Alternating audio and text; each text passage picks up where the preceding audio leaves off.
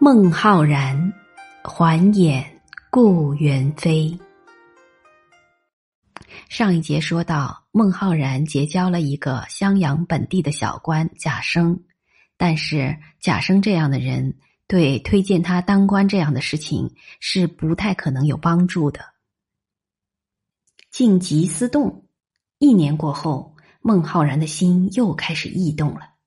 他坐了船，从汉水转长江，直奔洪州，也就是江西南昌，结识了诗人刘慎虚。对于这个人，大家可能也没什么印象，但在初唐众诗人的心目中，他的地位却并不低。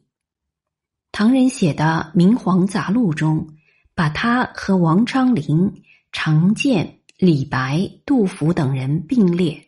均作为虽有文章盛名，皆流落不偶的代表。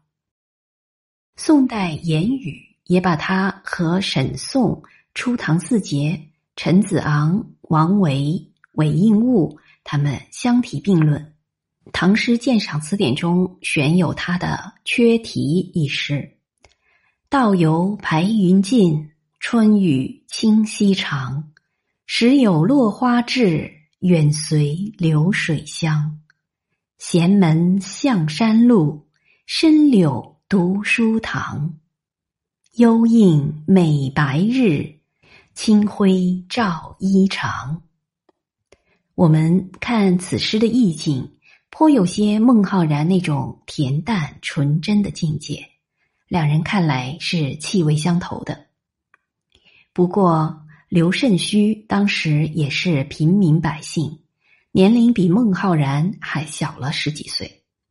孟浩然拜访他，真的就是纯粹以文会友吗？我觉得不然。刘慎虚虽然年龄小，却有过一次被皇帝亲自召见的经历。他少时就聪颖过人，九岁就会写文章，上书给朝廷后得到召见。被授予童子郎的称号。所谓童子郎，并非是有品级的官职，只是对通晓诗书的儿童授予的一种奖励性的称号。当然，获得这种称号后，和平民百姓就会有些区别，不用负担租窑赋税了。孟浩然大概也是因为这个原因。才专程去拜访了刘慎虚，顺便请教一下皇帝召见时的种种礼仪和情形吧。当时又没有网络，这些经验和见识也只能口传心授。在这一次游历中，孟浩然游览了庐山，当时又不收门票，不逛白不逛啊。顺便还收获了一首名诗，那就是“晚泊浔阳望庐山”。从其中，嗯，“当读远公传，永怀尘外宗”这一连看，孟浩然的心中还是一直有着隐逸情怀的。也正是在这一段时期，孟浩然又结识了年方二十来岁。从四川出游过来的李白，李白当时还没有多少名气，一看孟浩然就认作老前辈，写下这首《赠孟浩然》，美誉他：“吾爱孟夫子，风流天下闻。红颜弃轩冕，白首卧松云。醉月频中圣。”迷花不是君，高山安可仰？徒此揖清芬。有人一见诗中的“吾爱孟夫子”，就大惊小怪，这是不明白古人的语言习惯所致。这里只是表达对孟浩然的喜爱和亲近罢了。唐太宗不也还说过？我见魏征多妩媚。同样，下一句“风流天下文”中的“风流”，也不是拈花惹草的那种事。红颜也不是说美女，而是说孟浩然年轻时就不想当官，现在头发白了，依旧高卧松云之间。